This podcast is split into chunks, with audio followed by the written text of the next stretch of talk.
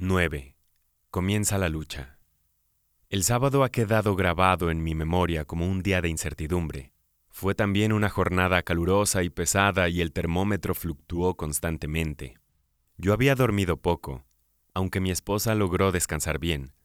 Por la mañana me levanté muy temprano, salí al jardín antes de desayunar y me quedé escuchando, pero del lado del campo comunal no se oía nada más que el canto de una alondra. El lechero llegó como de costumbre. Oí el estrépito de su carro y fui hacia la puerta lateral para pedirle las últimas noticias. Me informó que durante la noche los marcianos habían sido rodeados por las tropas y que se esperaban cañones. En ese momento oí algo que me tranquilizó. Era el tren que iba hacia Woking. No los van a matar si pueden evitarlo, dijo el lechero. Vi a mi vecino que estaba trabajando en su jardín y charlé con él durante un rato. Después fui a desayunar. Aquella mañana no ocurrió nada excepcional. Mi vecino opinaba que las tropas podrían capturar o destruir a los marcianos durante el transcurso del día. Es una pena que no quieran tratos con nosotros, observó. Sería interesante saber cómo viven en otro planeta. Quizá aprenderíamos algunas cosas. Se acercó a la cerca y me dio un puñado de fresas. Al mismo tiempo me contó que se había incendiado el bosque de pinos próximo al campo de golf de Byfleet. Dicen que ha caído allí otro de los condenados proyectiles. Es el número dos, pero con uno basta y sobra. Esto le costará mucho dinero a las compañías de seguros. Rió jovialmente al decir esto y agregó que el bosque estaba todavía en llamas. El terreno estará muy caliente durante varios días debido a las agujas de pino, agregó. Se puso serio. Y luego dijo, Pobre Ogilvy. Después del desayuno decidí ir hasta el campo comunal.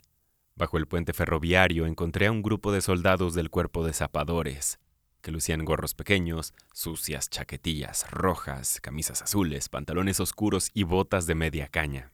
Me dijeron que no se permitía pasar al otro lado del canal, y al mirar hacia el puente vi a uno de los soldados del regimiento de Cardigan que montaba allí la guardia.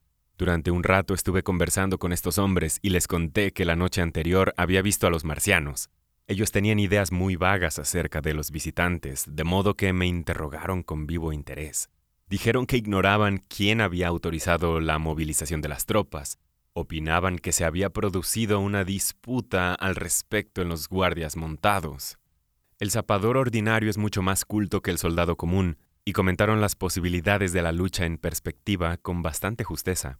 Les describí el rayo calórico y comenzaron a discutir entre ellos. Lo mejor sería arrastrarnos hasta encontrar refugio y tirotearlos, expresó uno. Bah, dijo otro. ¿Cómo se puede encontrar refugio contra ese calor? Si te cocinan. Lo que hay que hacer es llegar lo más cerca posible y cavar una trinchera. Tú y tus trincheras siempre las quieres, ni que fueras un conejo. Es verdad que no tienen cuello, dijo de pronto un tercero. Repetí la descripción que hiciera un momento antes.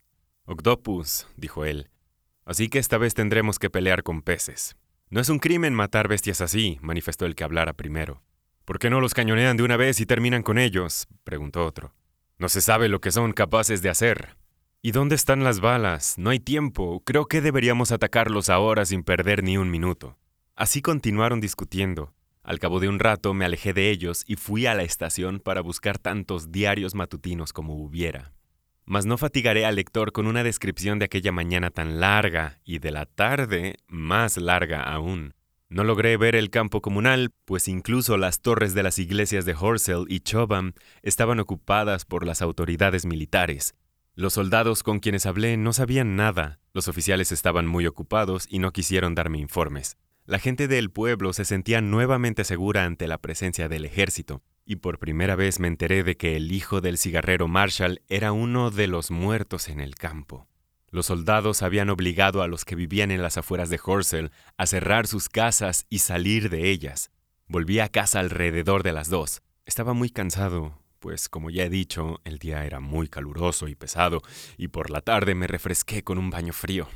Alrededor de las cuatro y media fui a la estación para adquirir un diario vespertino, pues los de la mañana habían publicado una descripción muy poco detallada de la muerte de Stent, Henderson, Ogilvy y los otros, pero no encontré en ellos nada que no supiera. Los marcianos no se mostraron para nada. Parecían muy ocupados en su pozo y se oía el resonar de los martillazos, mientras que las columnas de humo eran constantes. Aparentemente estaban preparándose para una lucha. Se han hecho nuevas tentativas de comunicarse con ellos, mas no se obtuvo el menor éxito. Era la fórmula empleada por los diarios. Un zapador me dijo que las señales las hacía un soldado ubicado en una zanja con una bandera atada a una vara muy larga. Los marcianos le prestaron tanta atención como la que prestaríamos nosotros a los mugidos de una vaca. Debo confesar que la vista de todo este armamento y de los preparativos me excitó en extremo. Me torné beligerante y en mi indignación derroté a los invasores de diversas maneras. Volvieron a mí parte de los sueños de batalla y heroísmo que tuviera durante mi niñez. En esos momentos me pareció una batalla desigual. Los marcianos daban la impresión de encontrarse totalmente indefensos en su pozo. Alrededor de las tres comenzaron a oírse las detonaciones de un cañón que estaba en Chertsey o Addleston. Me enteré de que estaban cañoneando el bosque de pinos donde había caído el segundo cilindro, pues deseaban destruirlo antes que se abriera. Mas eran ya las cinco cuando llegó a Chobham el cañón que habría de usarse contra el primer grupo de marcianos.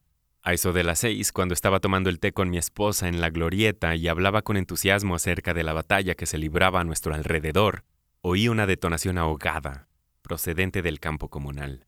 A esto siguió una descarga cerrada. Luego se oyó un estruendo violentísimo muy cerca de nosotros y tembló la tierra a nuestros pies. Vi entonces que las copas de los árboles que rodeaban el colegio oriental estallaban en llamas rojas, mientras que el campanario de la iglesia se desmoronaba hecho una ruina. La parte superior de la torre había desaparecido y los techos del colegio daban la impresión de haber sido víctimas de una bomba de 100 toneladas. Se resquebrajó una de nuestras chimeneas como si le hubieran dado un cañonazo, y un trozo de la misma cayó abajo, arruinando un macizo de flores que había junto a la ventana de mi estudio. Mi esposa y yo nos quedamos anonadados.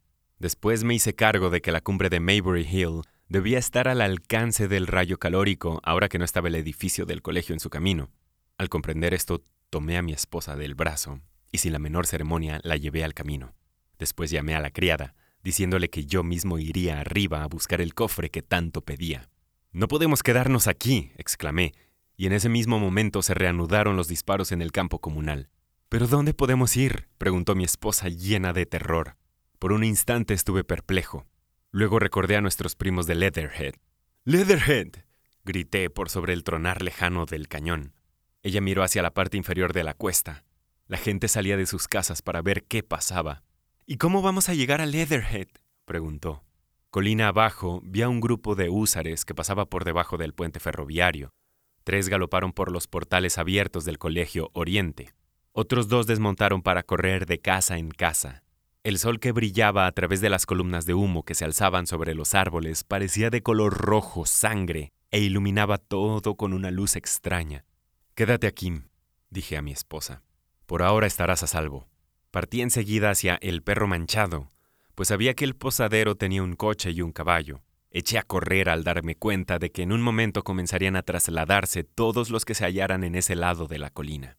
Hallé al hombre en su granero y vi que no se había hecho cargo de lo que pasaba detrás de su casa. Con él estaba otro hombre, que me daba la espalda. Tendrá que darme una libra, decía el posadero.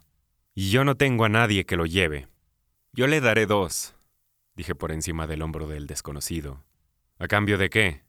Y lo traeré de vuelta para medianoche. Caramba, exclamó el posadero. ¿Qué apuro tiene? Estoy vendiendo mi cerdo. ¿Dos libras y me lo trae de vuelta? ¿Qué pasa aquí? Le expliqué apresuradamente que debía irme de mi casa y así obtuve el vehículo en alquiler. En ese momento no me pareció tan importante que el posadero se fuera de la suya. Me aseguré de que me diera el coche sin más demora, y dejándolo a cargo de mi esposa y de la criada, corrí al interior de la casa para empacar algunos objetos de valor que teníamos. Las hayas de la zona comenzaron a arder mientras me ocupaba yo de esto, y las cercanas del camino quedaron iluminadas por una luz rojiza. Uno de los húsares llegó entonces a la casa para advertirnos que nos fuéramos. Estaba por seguir su camino cuando salí yo con mis tesoros envueltos en un mantel. ¿Qué novedades hay? le grité.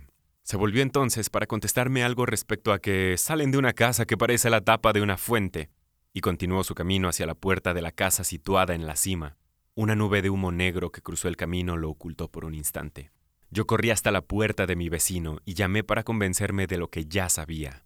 Él y su esposa habían partido para Londres, cerrando la casa hasta su vuelta. Volví a entrar para buscar el cofre de la criada, lo cargué en la parte trasera del coche y salté luego al pescante. Un momento más tarde, dejábamos atrás el humo y el desorden y descendíamos por la ladera opuesta de Maybury Hill en dirección a Old Walnut. Frente a nosotros se veía el paisaje tranquilo e iluminado por el sol. A ambos lados estaba la campiña sembrada de trigo y la hostería Maybury con su cartel sobre la puerta. En la parte inferior de la cuesta me volví para mirar lo que dejábamos atrás. Espesas columnas de humo y llamas se alzaban en el aire tranquilo, proyectando sombras oscuras sobre los árboles del este. El humo se extendía ya hacia el este y el oeste. El camino estaba salpicado de gente que corría hacia nosotros, y muy levemente oímos el repiqueteo de las ametralladoras, que al final callaron. También nos llegaron las detonaciones intermitentes de los fusiles. Al parecer, los marcianos incendiaban todo lo que había dentro del alcance del rayo calórico.